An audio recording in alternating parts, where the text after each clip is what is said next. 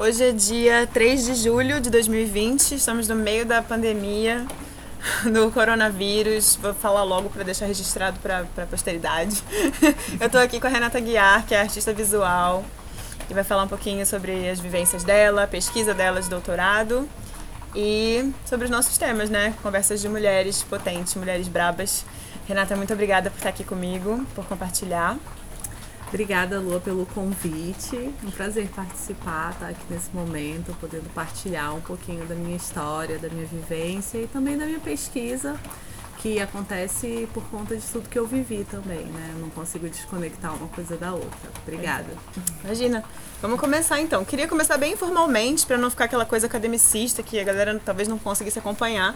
E aí, eu queria que você falasse um pouquinho de você, assim, pensei em te perguntar é, onde você nasceu, pra galera saber, sua idade, onde você veio, como você veio parar no Rio. Tá. É, eu nasci em Urucará.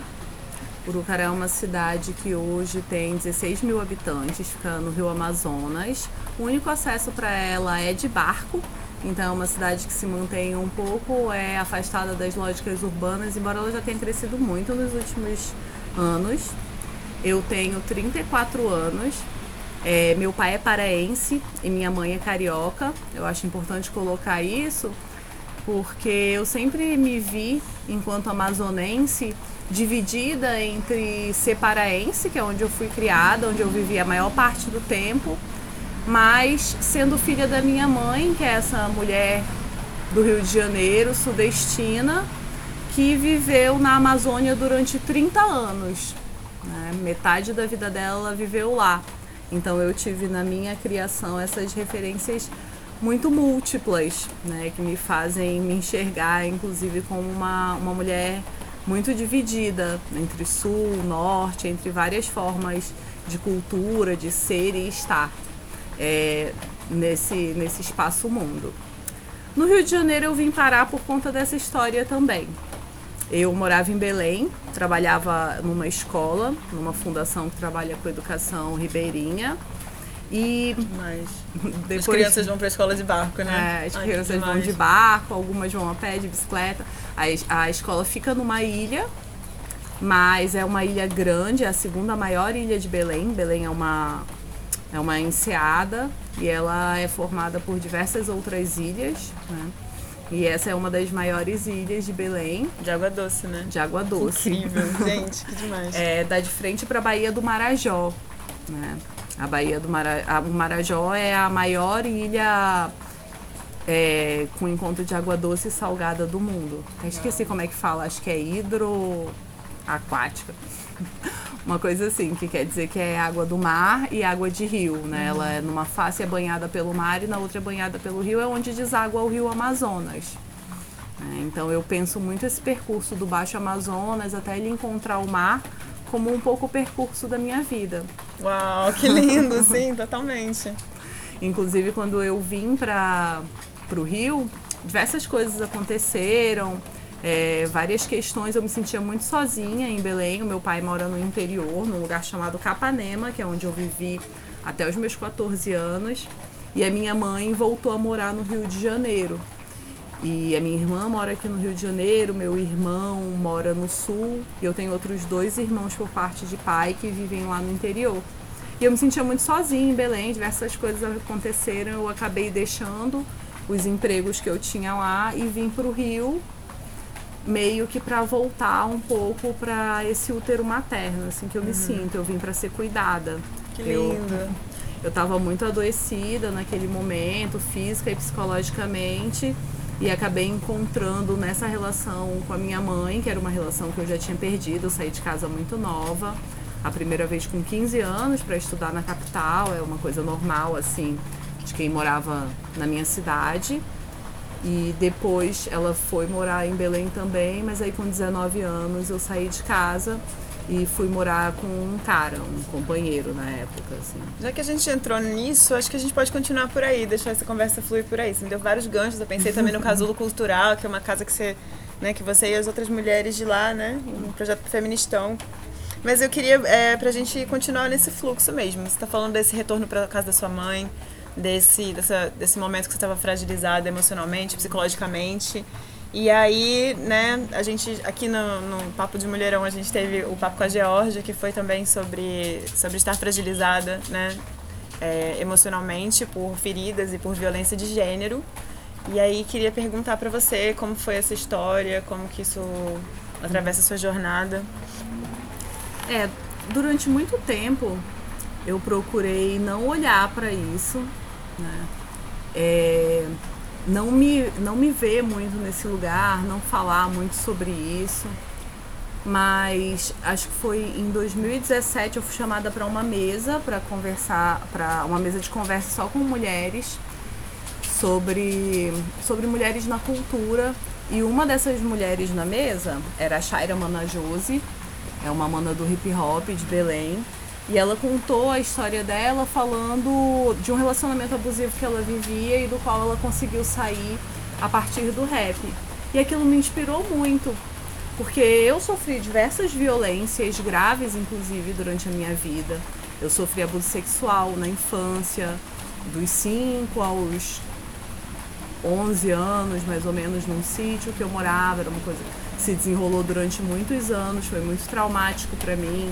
Mas era, era uma figura desse sítio que estava. Era uma pessoa que, que trabalhava nas redondezas. Uhum. Né? Era uma área bem rural que a gente morava.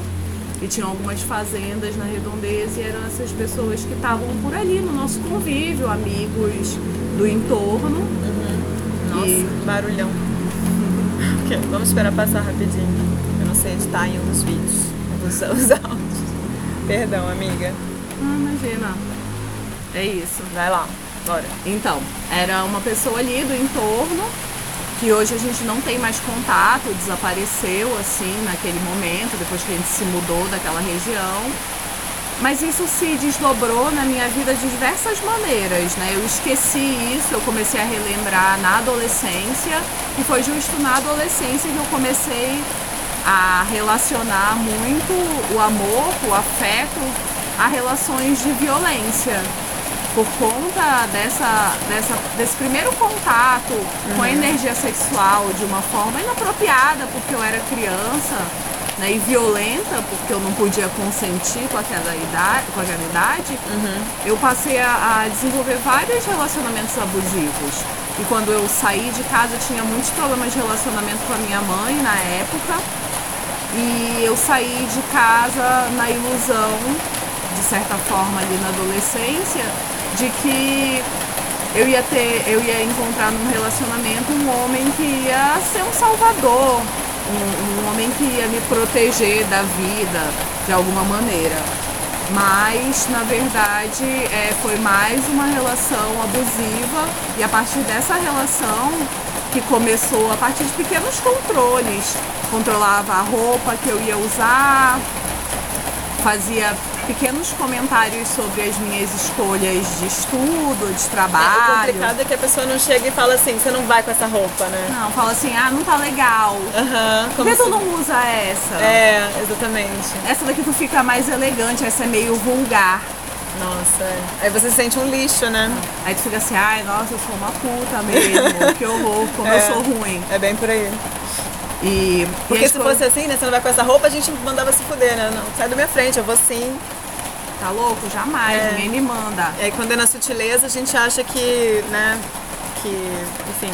E as coisas foram se desenvolvendo e eu comecei a namorar com essa pessoa, eu tinha uns 18 anos, mais ou menos. E aí eu resolvi sair de casa e fui morar com ele. Os oito me primeiros meses que eu morei com ele, é, a relação foi ficando cada vez mais abusiva até chegar às vias de fato. E eu sempre pensei, né? Quando você fala de vias de fato, é porque ele foi É porque ele me batia, é porque ele me batia, ele me agredia fisicamente. E começou com, com violências muito sutis, mas evoluiu para violências graves. Soco, eu cheguei a fazer corpo delito. Nossa. Não tinha Maria da Penha na época, eu tenho 34 anos, nessa época eu tinha 19, ainda não existia Maria da Penha, então eu cheguei a várias vezes fazer denúncias e voltar atrás, né? É, eu não me considero uma pessoa submissa, eu nunca fui. Uhum. Mesmo na época eu estudava filosofia na UFPA, que é a Federal do Pará. Uhum. Eu sou uma mulher branca de classe média Então eu, eu tinha condições intelectuais, financeiras, mas em algum lugar essa opressão de gênero ela vai tirando as tuas verdades de ti uhum. e as tuas é, capacidades de reagir. Uhum. Né? Então, várias vezes eu tentava terminar e acabava voltando. É aquele ciclo comum da violência, né? Ele me batia, depois passava um tempo. Ele, ele era mais velho que você? Tinha uma figura ele era, de. Ele era mais velho do que eu. eu ele tinha uma, uma capacidade financeira, né? maior que a minha. Eu tinha 19 anos, fazia faculdade, uhum. eu trabalhava em loja, uhum. trabalhava fazendo coisas aleatórias, geralmente assim, bicos, coisas para ir me mantendo. E era um cara que você admirava e que as outras pessoas ao seu redor também achavam o cara. Todo mundo achava ele maravilhoso é. e tal. Na verdade, a primeira pessoa a perceber que ele não era maravilhoso foi a minha mãe. Uhum. Mas aí eu tava naquele lugar ainda de pós-adolescência de não querer admitir. Eu tinha muita uhum. vergonha porque eu escolhi sair de casa e morar com ele, então eu tinha muita vergonha de pedir para voltar, uhum. em dizer que aquilo não dava certo. Eu achava em algum lugar que se ele me batia era porque eu merecia. Uhum. Né? E tinha um discurso muito forte dele que era era sempre assim: ah, se tu me deixar, ninguém vai te amar como eu te amo. Nossa. E eu acreditava nisso. Uhum. Porque a minha primeira experiência de carinho, de afeto, uhum. de prazer, foi uma experiência violenta. Uhum. Né? Eu relaciono muito essas. É, eu faço muito essa conexão de como uma coisa tem a ver com a outra e como a sociedade vai reforçando isso, Sim. né? Como essa coisa vai sendo é, reconstruída no, no, nosso imaginário de que é, para um casamento dar certo, para uma relação dar certo, é sempre a mulher que tem que abrir mão. É, tem que fazer concessões, né? E se ela não se comporta bem, ela vai ser castigada, uhum. seja fisicamente, seja pela sociedade ou seja ficando sozinha. Uhum. Existia um medo da solidão. E esse foi meu primeiro namorado, né? Foi meu primeiro namoro sério. Aos poucos meus amigos foram me abandonando, porque ninguém aguenta. Sim. Né? Sim, não, e, e a própria relação, né? Parece que eu também vivi um relacionamento abusivo e parece que, que existiam maneiras, existiam estratégias ali para sempre que a gente saía de um lugar, era algum comentário negativo sobre as pessoas que eu conhecia, como se elas não gostassem de mim, como se elas tivessem inveja de mim, sabe? Para cortar mesmo essas relações e, e deixar a gente mais dependente, né, deles, assim dependente emocionalmente, é. dependente, ele fazia escândalo toda vez que eu arrumava um trabalho, ele dava algum jeito de inventar alguma uhum. coisa, ou para querer que eu saísse, ou, pra, ou quando eu não saía, ele ia lá e fazia alguma coisa para eu é, ser demitida, Nossa. ou ficar com tanta vergonha Nossa. de voltar Nossa. lá e pedir demissão. Sério?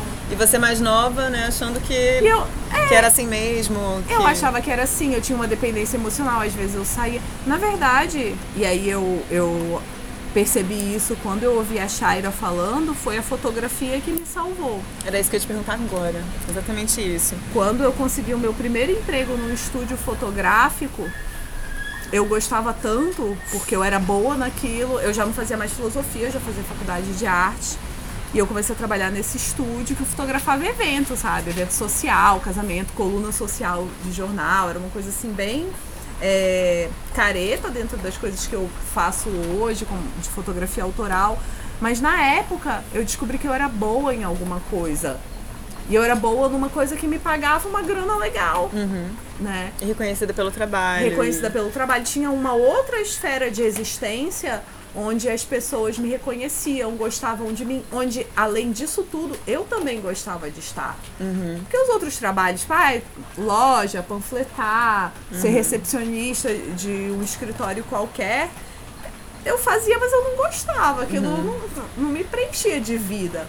Fotografar, mesmo que fossem eventos sociais, mesmo que fossem coisas que eu não achava tão instigante, aquilo, assim, saber que eu podia me manter da fotografia de uma técnica artística que, uhum. que eu gostava, aquilo é, me fez ver outras possibilidades, né? Uhum. E eu sou muito grata também aos meus chefes. Eles eram um casal. E principalmente a, a Luciana, que era mulher dona do estúdio, né, a sócia que era mulher, ela me ensinou tudo que eu sei sobre estúdio. Eu fui, eu entrei no estúdio como assistente de estúdio e tudo que eu sei de iluminação, pelo menos hoje eu sei mais, mas a base de tudo uhum. que eu uhum. aprendi foi ela que me ensinou. Demais, que bom. E as várias vezes que esse meu companheiro foi lá tentar fazer escândalo, ela dizia, ela me falava, ela falou, só vai sair daqui se tu quiser. Uhum. Para isso que a gente tem segurança. que maravilhosa, gente, que bom, né? E é, ela só contratava fotógrafas mulheres na época. Que incrível. Que era, inclusive, era um diferencial para casamento. Que... Ela já devia estar ligada ali no relacionamento que você estava vivendo. E... Exato. Ela veio, Nossa, ela veio de uma realidade, ela era de uma realidade pobre mesmo, ela veio de uma periferia e ela foi aquela pessoa que se fez sozinha na vida. Uhum. Então ela já deve ter visto muito isso, né? Uhum. 100% das fotógrafas mulheres tinham uma uma pegada também, mesmo que não fosse dito, era uma visível. preocupação política, né? Exato. Ah, incrível.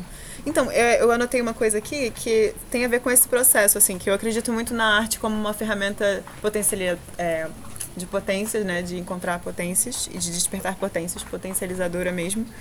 E nos processos de cura também, você já falou um pouco sobre isso. E eu anotei aqui, é, a visualidade é uma arte não verbal quais são algumas ferramentas dessa linguagem e como foi que você foi descobrindo isso, assim, de sair desse lugar do evento social para começar a conseguir falar, se expressar através da imagem, da fotografia? Para mim esse foi um processo que me gerou muita angústia assim como artista, né? Durante muito tempo eu não me via como artista. Eu me debati bastante entre achar que eu era uma fotógrafa documental e, e achar que eu não era uma artista e pensar nessa divisão de forma como se ela existisse de forma muito clara, como se você ou era fotógrafo ou era artista e eu achava que eu com certeza não era, justamente porque eu não conseguia achar que, que, eu, que eu tinha uma linguagem própria. Mas o que, que eu percebo? Às vezes a gente não, não encontrou a nossa voz, né? Mas o importante é ir praticando isso. Você não para de, no caso da fotografia, você não para de fotografar. Você vai fotografando, vai uhum. fotografando. E à medida que você vai fazendo, você vai descobrindo o que você faz. Uhum. Né? Coisas sobre você também, né? O que você gosta de, de capturar. O que, o que que você olha e, e te atrai? Uhum. Que tipo de realidade é, toma o teu olhar? Quando você enxerga um trabalho que você gosta de outra pessoa, o que é que naquilo te diz alguma coisa? O que é naquilo que, que te faz gostar e por quê? E o que que daquilo também existe em ti? Uhum. Durante muito tempo, a gente se apropria da voz dos outros até encontrar a sua. Faz uma, uma colagem mesmo de, de referências. De né? referências, até que uma, em algum momento isso se torna, as coisas vão se transformando e tu vai encontrando essa tua própria voz, esse teu próprio olhar, né? Até hoje eu sinto que eu ainda estou em busca. Esses dias, né, de pandemia, eu ando assistindo muitos filmes. Aí eu assisti o documentário da Laerte, uhum. Laerte. E eu me senti muito contemplada quando ela tá falando da exposição de 40 anos de carreira ela fala das inseguranças dela, de que ela ficava e as pessoas vinham parabenizando ela e ela falava assim: Nossa, será que eles não veem? Estão aí expostas todas as minhas gambiarras, uhum. todos os meus rabiscos mal, mal feitos, eles não percebem. Eu falei, cara, se a Laerte fica achando que o trabalho dela de 40 anos tem gambiarra, sabe? Uhum. Por que, que eu não posso também, na minha insegurança, ir me construindo? A gente tem uma mania. Sim de achar que um trabalho ele deve estar pronto e acabado para ser mostrado. Uhum. Mas alguma coisa na vida, em algum momento, está pronta e acabada? Nunca, é, nunca. E essa coisa do ser bom, né? Ser bom para quem, por quê, a partir de quais critérios. Nossa, se libertar para produzir né, o, que, o que pode ser, talvez, um, né, não é seu trabalho final, né? Poder rascunhar, poder errar e se descobrir mesmo. E cada vez mais eu tenho pensado na arte como um processo. Né? Não é uma, uma obra uhum. pronta uhum. e acabada, um, um, um, bagulho, um objeto, um, um, troço que daqui a alguns anos vai virar lixo, uhum. né? Porque é o que acontece com tudo o que a gente produz materialmente Nossa. de alguma forma. Né? Mas é o que, que eu estou fazendo, que Sim. proposições eu coloco enquanto ações no mundo uhum. e como que essas ações apontam para outros mundos possíveis. Né? Se esse mundo que eu vivi eu não quero para ninguém, eu não quero para minha irmã, eu não quero para minha amiga, eu não quero para nenhuma geração futura as coisas que eu tive que passar para chegar onde eu cheguei, né? Então, É, para chegar nesse momento em que eu não me cobro mais tanto, sim. em que eu aceito que as coisas que aconteceram comigo não foram culpa minha, porque durante muito tempo, muito Totalmente. tempo mesmo, eu acreditei que de alguma maneira eu era culpada ou porque eu permiti que fizessem, né? Ou porque eu deixei que acontecesse durante tanto tempo. Uma pena que só depois dos 30 que a gente tem essa maturidade, né? De com- começar a se amar, ter licença pra se gostar, né? Isso é Exato. muito doido. Bom, a sua. E aí a gente volta pra sua pesquisa, que você fala que toca muito as suas memórias, e você falou também é, que você é uma mulher branca, então fazer um, um link sobre tudo isso, assim, né? É, fala um pouquinho o, o título do seu trabalho, melhor do que eu falar, eu, prefiro que você fale. E você falou que é sobre as guerreiras matriarcais. Eu vou pedir pra você contar pra gente um, um mito que você falou. Sim, eu tô pesquisando, na verdade, a minha pesquisa tá, tá em- super em processo inicial, é, mas eu tô querendo falar, e é nessa parte da pesquisa que eu tô agora, sobre as Icamiabas. As Icamiabas eram uma tribo de mulheres guerreiras que viviam no rio Amazonas. Elas foram encontradas ou avistadas a primeira vez perto da cidade onde eu nasci, na região de Amundá é, que é hoje é, é um rio que corta a cidade de Urucará, que é onde eu nasci. E elas são guerreiras que viveram na região do Amazonas quando os primeiros navegantes chegaram ali. E quando eles avistaram aquelas mulheres que revidavam o combate, não tinham homens, nem queriam a presença deles, eles nomearam o rio Amazonas em homenagem às guerreiras da mitologia grega, que era a referência que eles tinham. Mas o nome delas são as Camiabas. E eu, Nossa. e eu tenho buscado resgatar um pouco para minha pesquisa, a minha própria eh, memória. Nossa, tinha que mudar o nome do estado, né? Tinha- Tinha que ser Icamiabas. É, exatamente. O que Rio, você o Rio é? Eu sou Icamiaba. Eu sou Icamiabense, eu sou do. né? Nossa, com certeza. E essa é uma história que, assim, na cultura amazônica como um todo, no Amazonas, no Pará, ela é muito comum. Tem banda de rock com esse nome, já teve desenho animado da TV Cultura. Demais. com o nome de Camiabas. E quando eu cheguei aqui no Sudeste para fazer meu doutorado, eu percebi que não era tão comum aqui. Não, gente, eu não eu nunca ouvi falar na minha vida assim. Eu, eu percebi que era, que era fato dado para mim. E aos poucos, a partir é, desse momento. É engraçado, né? Como que às vezes a gente precisa sair do nosso lugar, mas sair atentamente para perceber o quanto a gente é De lá. de lá, quanto a gente é de onde a gente é, né? Sim. Eu- Que lindo isso. Nossa, amiga. essa coisa é, é uma questão muito, muito. é, que eu me debato muito na pesquisa é de pensar esse meu lugar de mulher branca amazônida. Né? É, o Pará, que é onde eu vivo hoje, ele, a 70% da população é não branca. Né? são descendentes indígenas, afro-indígenas ou é, os caboclos. Que, inclusive, segundo um texto que eu li há pouco tempo, quem se diz caboclo é, é o, o descendente indígena que não, não consegue se declarar como tal. Não sei ainda dizer. Mas não consegue por quê? Por conta da, da dominação branca mesmo. né? Mas enfim, 70% da população paraense se autodeclara como não branca, seja preto, pardo ou indígena. Né? Então, ser branco no Pará já é, ser branca no Pará já é ser minoria de alguma forma. Ainda assim, a elite é branca, né? Como em todos os lugares. É, e eu me apropio de um conto, de uma lenda que é também histórica. Eu vou contar o mito ainda, que eu ainda não contei, vou chegar lá. Mas que é indígena. E ao mesmo tempo que é indígena e eu não quero me apropriar indevidamente, é também parte da minha, da minha cultura enquanto mulher amazônica, enquanto memória de infância. Eu cresci ouvindo história de visagem, história de matinta. É, na Visagem e Matinta são. são, são mitos amazônicos. Visagem é fantasma, né? Qualquer, Uau. é qualquer vulto, é qualquer entidade sobrenatural é uma visagem, Que legal. né? Eu cresci ou- ouvindo falar em, em mundiação. Mundiação é tipo quando tu fica enfeitiçado por alguma entidade, sabe? Ai, tipo.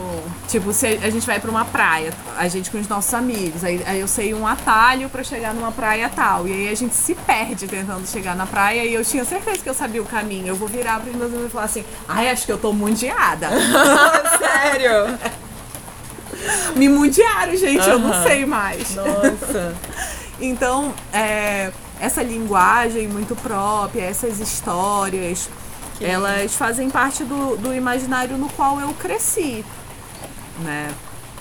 E você acreditava mesmo, quando criança, adolescente, que você ia encontrar essas. essas... Sim, ah, por exemplo, a gente, eu fui criada num lugar que tem muito igarapé, né? É, os balneários da cidade são igarapés. A gente só fica na água até 5, 5 e meia no máximo, porque senão é a hora da mãe d'água. Né? Todo mundo manda sair da água porque tá na hora da mãe d'água. O que que acontece? Ah, tu pode, tu pode ficar doente, Olha. tu pode se afogar. É a hora dela, né, pra te estar na água. Ah, entendi. Sai. Sai. Sai todo mundo da água que tá na hora da mãe d'água. Aí até brincadeira de Uau, coragem lindo, da que é um criança. respeito também, né? Também. Dessa, dessa natureza viva, né? Como, como o espírito, não sei como. Tá anoitecendo, é uma hora que você precisa ter respeito por essa natureza grandiosa e, e dar licença pra ela passar. Uau, que lindo. né? Então eu, é, eu fui criada no interior, onde essas histórias, acredito eu, têm uma presença mais forte do que na capital. Talvez fui pra capital já com 14 anos. Foi, assim, de certa forma, um choque cultural pra mim. Eu me sentia muito caboca, assim, uma caboquinha, sabe? E hoje isso tem pra mim um valor incrível, mas na época eu queria tudo, menos ser uma caboquinha. Quando eu cheguei no colégio da capital, eu me vestia diferente, sabe? Eu era quadrilheira no interior, dançava quadrilha, a gente ensaiava na rua, na época junina e tal. Quando eu cheguei na capital, eu fui ao- aos poucos me. é, me ocidentalizando cada vez mais, né? Fiquei roqueira, sabe? Quis andar toda de preto, ser do rock e tal, que isso que era bacana, usar Uhum. calça jeans Nossa, sim. sabe? E eu precisei crescer, crescer muito para entender que na verdade as minhas origens eram muito ricas, né? Que todas essas histórias elas têm, são muito únicas e elas vão justamente contra essa homogeneização que o capitalismo e a globalização tanto querem impor sobre nós que o importante para o mundo, para que a gente consiga viver, sobreviver, viver, sabe? Mais do que sobreviver, é que os modos de vida sejam diversos, que exista a possibilidade de diversos modos de vida. E a Totalmente. pesquisa sobre as icamiabas é um pouco esse desejo de voltar para casa. É engraçado como eu me sinto tão dividida em tantas partes, né? Voltar para as minhas origens é também vir aqui para o Rio de Janeiro e reconstruir essa relação com a minha mãe. E também é voltar para casa do meu pai, lá em Capanema, no interior, e estar de volta nesse encontro com essas histórias, com esse com essa forma de sagrado. né? É, na capital eu, eu me tornei ateia. E na faculdade de filosofia, sabe? Eu achava que não fazia sentido um Deus cristão. E eu precisei dar a volta ao mundo para entender que o sagrado, que a- as deidades, que a espiritualidade, ela tá muito menos presente nesse Deus masculino, cristão, branco e muito mais presente na hora da mãe d'água que a gente não pode ficar no igarapé, tá muito presente numa garrafada que a gente toma que cura tudo. O que, que é uma garrafada? É, é uma bebida de ervas. Ai, que lindo. Tipo um chá, assim. É, assim, um chá, um, um com leite, uma coisa assim, Aham. sabe? Que são, enfim, feitos e colocados, engarrafados pra gente Que tomar. demais. Nossa, que lindo. Que o sagrado, ele habita muito mais essas memórias de uma vivência e de uma cultura mais conectada com a terra e que eu fui crescendo e em idade me desconectando. Uhum. E a vontade de pesquisar as Icamiabas, de voltar para minha cidade natal, de voltar para a cidade onde eu fui criada, de estar tá mais perto da terra, das plantas, dessas pessoas, é uma vontade de me reconectar com esse outro sagrado, uhum. esse sagrado marginalizado, esse sagrado chamado de pagão, né? Essa outra face oculta, pelo menos da minha construção enquanto mulher, que eu estou buscando retomar numa cultura que talvez não não é, se explicite no meu fenótipo porque eu sou branca. Sim. Mas... mas você sente que quando que quando que chega esse momento assim da sua pesquisa que ser branca é um impedimento ou um problema? Isso é. como como você está lidando com isso? É difícil mesmo. Mas... É uma questão que realmente não está resolvida, né? Enquanto mulher branca, eu percebo que eu venho percebendo a partir do estudo da branquitude crítica que a branquitude ele é um lugar de permissão, né? Enquanto pessoa branca, lhe é permitido tudo. Você pode invadir qualquer lugar, entrar em qualquer lugar. Você aprende que tudo foi feito para você que você é a medida de todas as coisas. Nossa, sim! é tanto privilégio, né? Você não, não, não, não aprende a visitar espaços onde você não vai ser aceito, né? Onde não vai ser necessariamente sobre você. Uhum. Nossa. Então, sim. o meu aprendizado nessa pesquisa está sendo tentar encontrar qual é esse meu lugar, né? Até onde eu posso ir, o que realmente é meu e o que não é meu e eu não posso me apropriar, eu não uhum. posso ir lá e pegar só porque eu sou branca. Uhum. Nem tudo me é permitido, nem tudo é para mim. E entender esse lugar é parte dessa construção de pesquisa uhum. e que não está resolvido. Né? Vira e mexe, eu, eu me pego lendo coisas, principalmente do feminismo negro.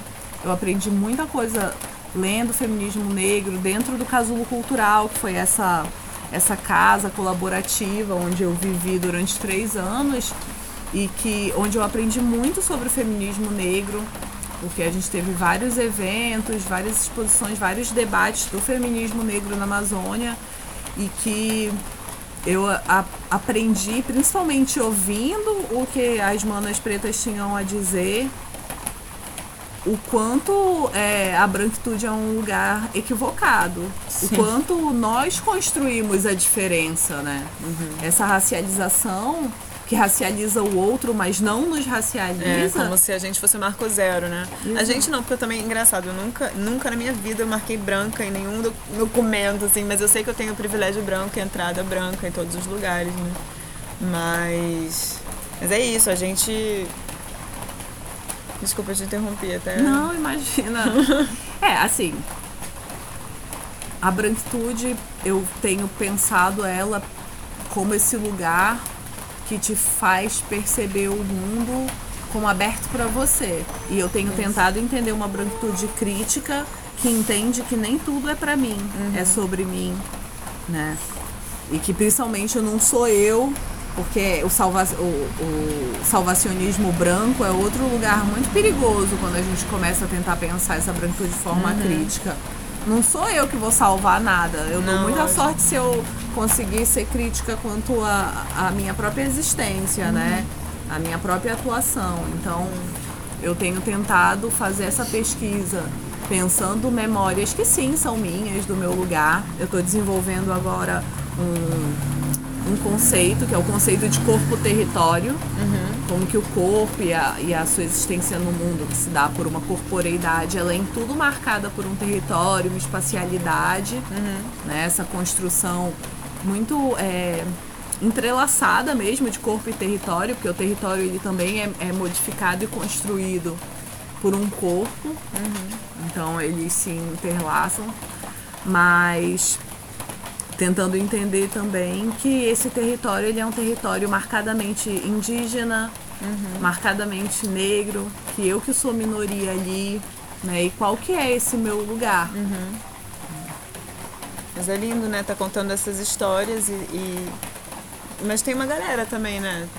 Tipo, indígena fazendo essas pesquisas e você tá trocando com essas pessoas, provavelmente. Tem... Sim, a, a história, principalmente a história das Icamiabas, ela é um lugar de pesquisa muito comum na Amazônia, né? Elas são muito pesquisadas, inclusive pela antropologia. Existem. É uma das minhas histórias favoritas das Icamiabas. Oba! É agora! que é a relação delas com Eros, com o erótico, né? É, contam as histórias, existem esses artefatos arqueológicos que são os muiraquitãs, que são os pequenos sapinhos de cerâmica ou de pedra esculpida. E contam as histórias que as Icamiabas, uma vez por ano, faziam um grande ritual a Yaci, que é a deusa da lua, e convidavam para essa festa os índios guaçaris, que eram a, a tribo de homens que moravam ali nas redondezas. Só nessa época era permitido que eles entrassem nos domínios das mulheres. Uau. E durante esse ritual, que era uma festa, eu adoro esse sentido da festa, que é um ritual, né? A gente, a gente banalizou um pouco o sentido da festa. É, a gente trata a festa como um, um- uma commodity, um, um momento de consumo, mas enfim. É, durante essa festa, elas faziam amor com os guaçaris para engravidar. E quando a festa estava chegando ao fim, elas entravam no lago do Espelho da Lua e traziam do fundo desse, desse lago um barro verde mole que elas davam essas formas batraquianas, que são as formas de sapinho, e entregavam para eles. E eram amuletos que eles deviam trazer pendurados no pescoço. Esse amuleto servia tanto como proteção, dizem algumas histórias, e outros diziam que era para que as outras guerreiras identificassem é, os índios que eram os seus amantes e assim não os atacassem quando eles estivessem Ai, que lindo! caçando na floresta. E realmente esses, esses amuletos existem. E vários- elas engravidavam só de mulheres. elas engravidavam de homens e mulheres e os homens que elas tinham depois que elas amamentavam, elas deixavam para a tribo dos homens cuidar. Uau. Então, é, tem, tem, toda, tem toda uma questão é, dessa afetividade E do corpo feminino no território, né? do De- corpo Que território. permite entrar, que escolhe quando o homem vai. vai E é uma tribo de mulheres Nossa, que os que homens só vêm quando convidados. Tem uma coisa também da sexualidade mais Uau. fluida. Né? As- essas culturas, elas não, não tem como a gente tem assim tão demarcado o, o masculino e o feminino ligado a uma heteronormatividade, né? Porque, gente, imagina o que, que eles faziam o resto do ano. né? Inclusive tem um, um outro mito que é lindo, que é o da Vitória Régia, que fala um pouco dessa, sei lá, a gente chamaria de bissexualidade, não sei, não tem uma nomenclatura assim determinada para isso, porque a sexualidade ali era pensada de outra maneira. Mas no mito da Vitória Régia, a lua é, vivia sozinha no céu e de vez em quando ela escolhia uma da, entre as índias guerreiras a mais valente para transformá-la em estrela, para brilhar junto com ela, como sua irmã e amante. Uau. E tinha uma índia que era apaixonada pela lua e queria muito ser transformada em estrela, mas a lua não olhava para ela. Até que um dia a lua se refletiu no lago do espelho da lua e a, a índia se viu o reflexo e entrou no lago tentando tocá-lo e acabou se afogando. E, e assim, que é a lua, consternada com a morte da, da sua amada desconhecida, né? Resolveu transformá-la numa estrela, mas para brilhar nas águas. Que lindo! E essa estrela é a Vitória Régia, que, Nossa, que lindo! que tem as, as flores estreladas que se abrem à luz do luar. Uau! Gente, que coisa mais linda do mundo! Nossa. Então tem essa relação do amor, né? Entre, do amor erótico. Possível entre duas mulheres, né? Ah, E elas são. As Icamiabas são uma tribo de mulheres é, dedicadas à lua, né? Elas são consagradas à lua. São ir- filhas, irmãs e amantes de Assi. uau, que lindo! Nossa, que lindo! Então, você falou pra mim também que a sua pesquisa tem a ver com o arquétipo da mulher selvagem, que é essa mulher da natureza, essa guerreira da natureza. É, e aí a gente conhece muito esse nome desse arquétipo por causa do livro Mulheres que Correm com os Lobos, né?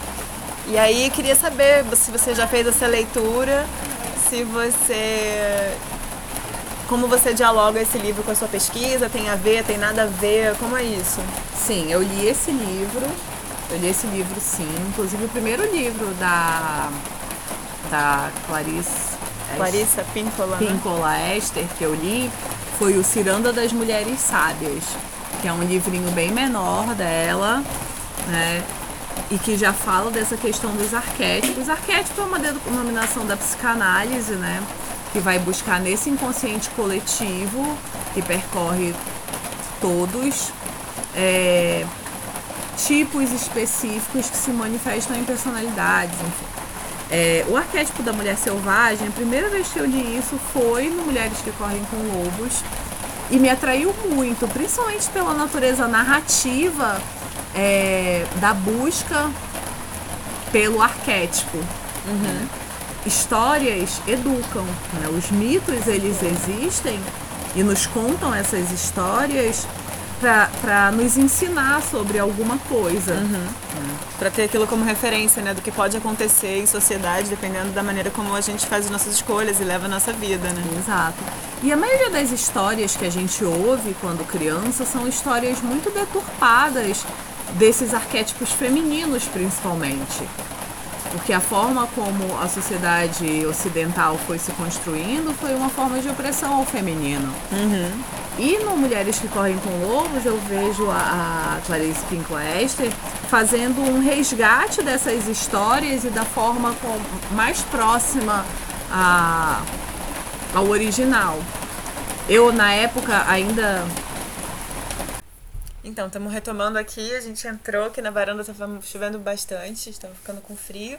A gente vai continuar. Amiga, estava no meio do, da sua.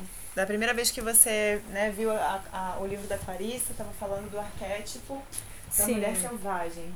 Sim, então quando eu li esse livro eu fiquei muito impressionada com a forma como ela construía ou reconstruía talvez essa força feminina, né?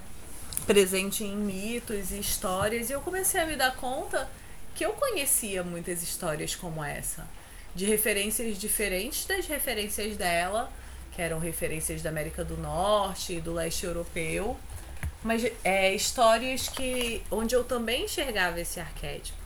E bem, eu já tinha falado um pouco no começo que eu sempre evitei é, falar das minhas histórias de abuso e violência Primeiro porque eu não me sentia confortável e depois porque depois que eu já tinha me tornado feminista e me empoderado de várias questões, eu não, não sei se eu queria recontar essa história. Uhum. Fazer fotografias que falavam de violência.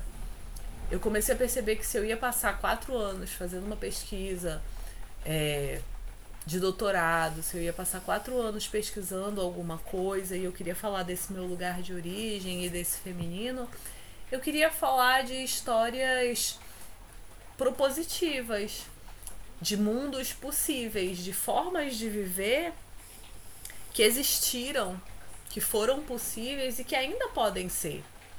Né? É, quando a gente é da Amazônia e a gente é mulher, a gente tem esse apego com a história das Icamiabas, né?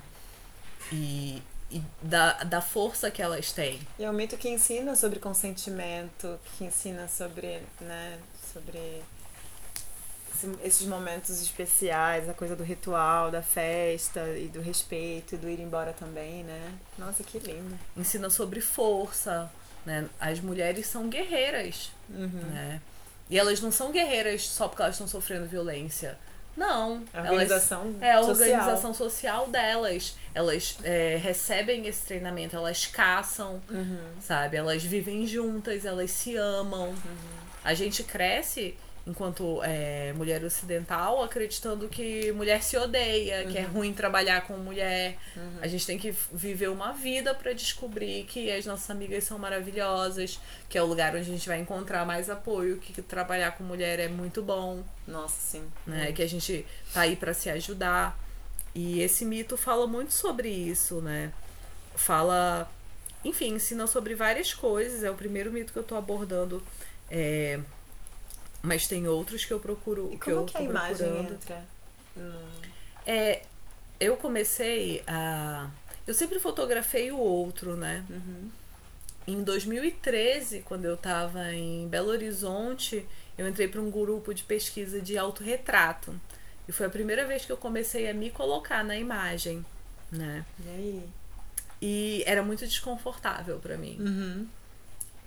Então eu sempre fazia fotografias em que eu me mexia, eu tava tremida. Eu sempre fui muito autocrítica quanto ao meu corpo, né? A minha imagem. É, eu via mil defeitos. Nossa, é maravilhosa, tá? eu via sempre mil defeitos. é, e eu sempre me via muito em comparação às outras pessoas, né? Então eu já, já, me, já era artista e por conta de sentir esse incômodo eu quis fazer. Como me incomodava muito, eu achei que aí devia ter alguma coisa importante para mim. É, continuei fazendo algumas experimentações com autorretrato, performance para fotografia, eu nem sabia muito bem como. E segui fazendo alguns trabalhos, enfim. Quando eu comecei a, a fazer. Não, foi antes um pouco. Quando eu passei, no- eu vim pro Rio de Janeiro e aqui eu voltei a dançar. Foi uma coisa muito importante para mim. E eu comecei a dançar contato e improvisação, que eu nunca tinha feito antes. Uhum. Inclusive foi onde eu conheci a Lua. Jura que você deu esse contato? Eu não sabia. Que novidade, né, Nossa, mano? não, que legal Revelações. também. Amiga, como a gente nunca se viu numa... Não, não, peraí, a gente se viu sim.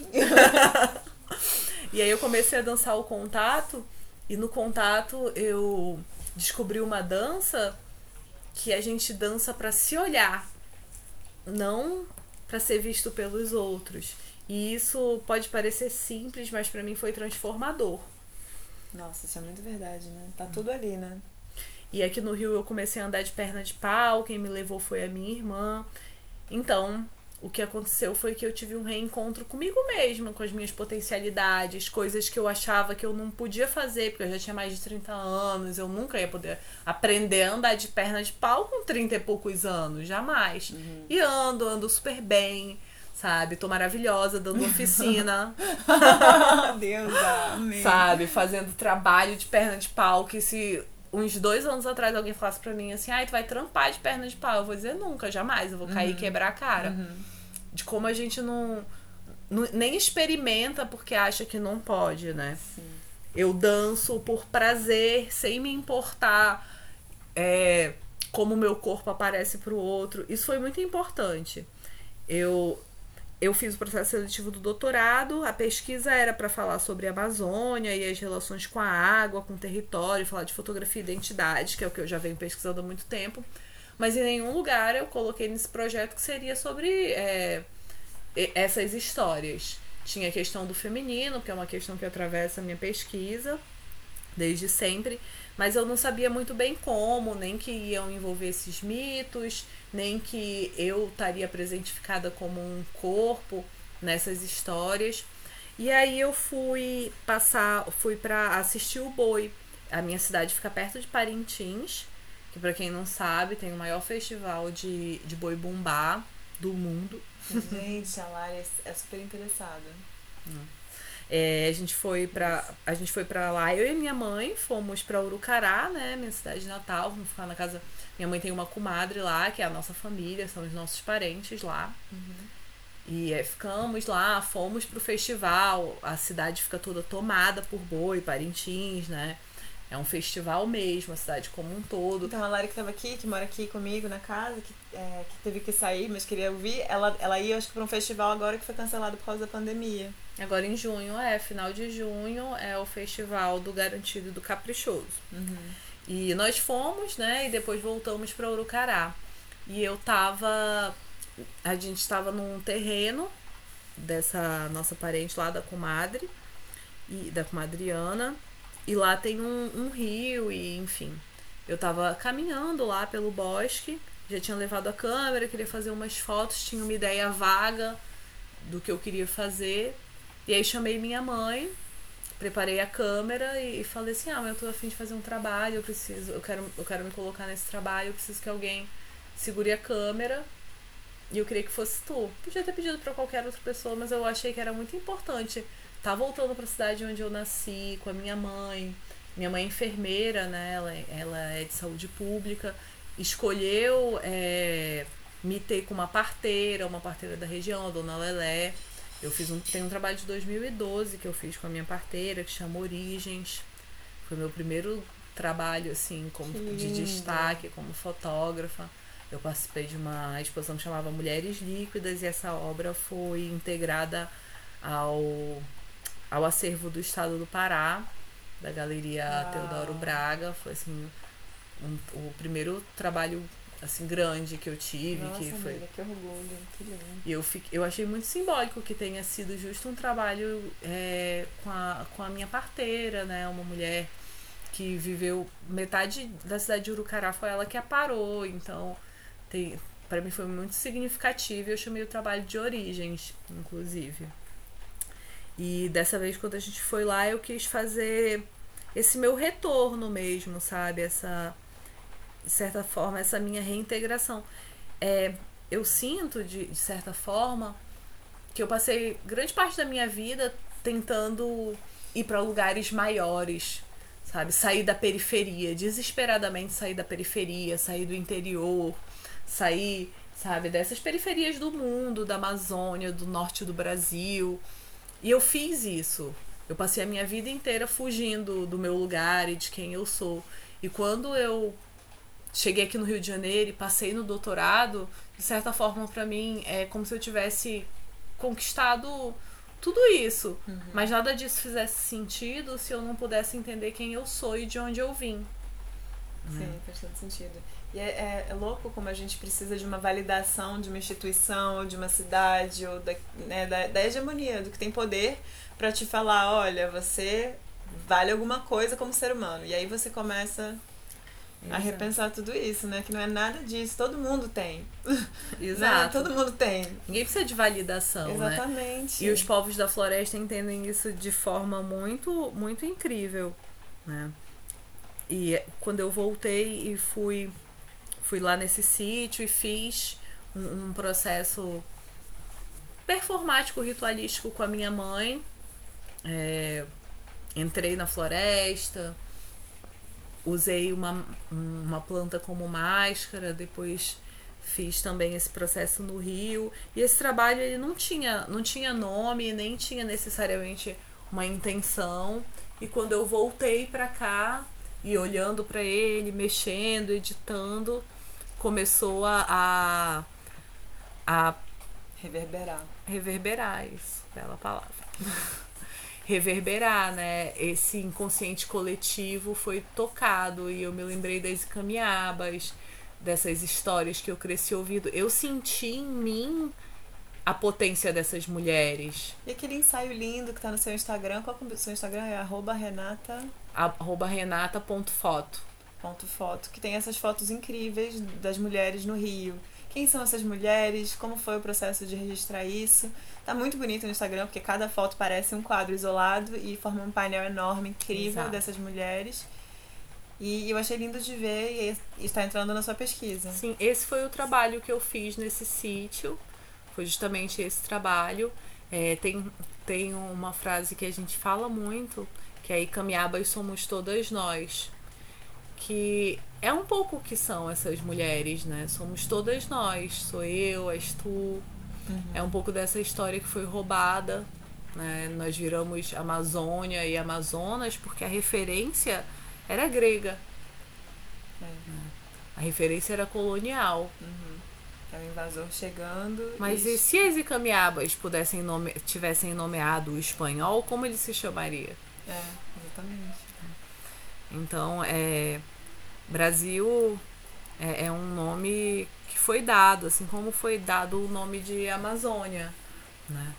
Por causa dessas mulheres.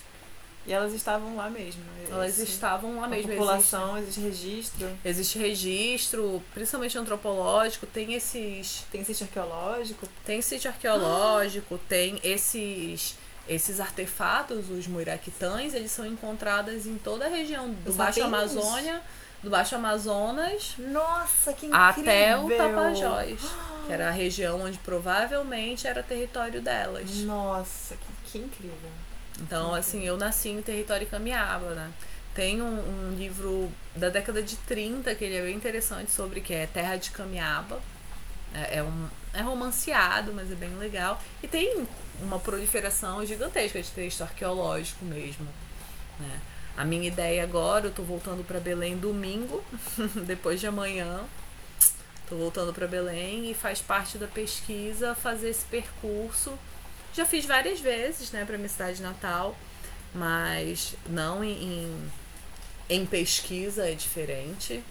Até fiz, como fiz essas fotos agora, como fiz as fotografias da minha parteira, sempre surgem coisas, mas quero fazer focada na pesquisa de percorrer esse esse rio ali do Baixo o território Camiaba, do Baixo Amazonas até a Ilha do Marajó, quero fazer todo esse percurso de barco, é um percurso muito longo, né, para se fazer de barco, de Manaus a Urucará, são 24 horas de barco, né?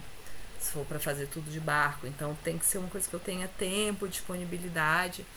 A viagem de barco é uma viagem no Rio Amazonas que pode ser muito de introspecção, porque a paisagem ela é a mesma durante di- dias e dias.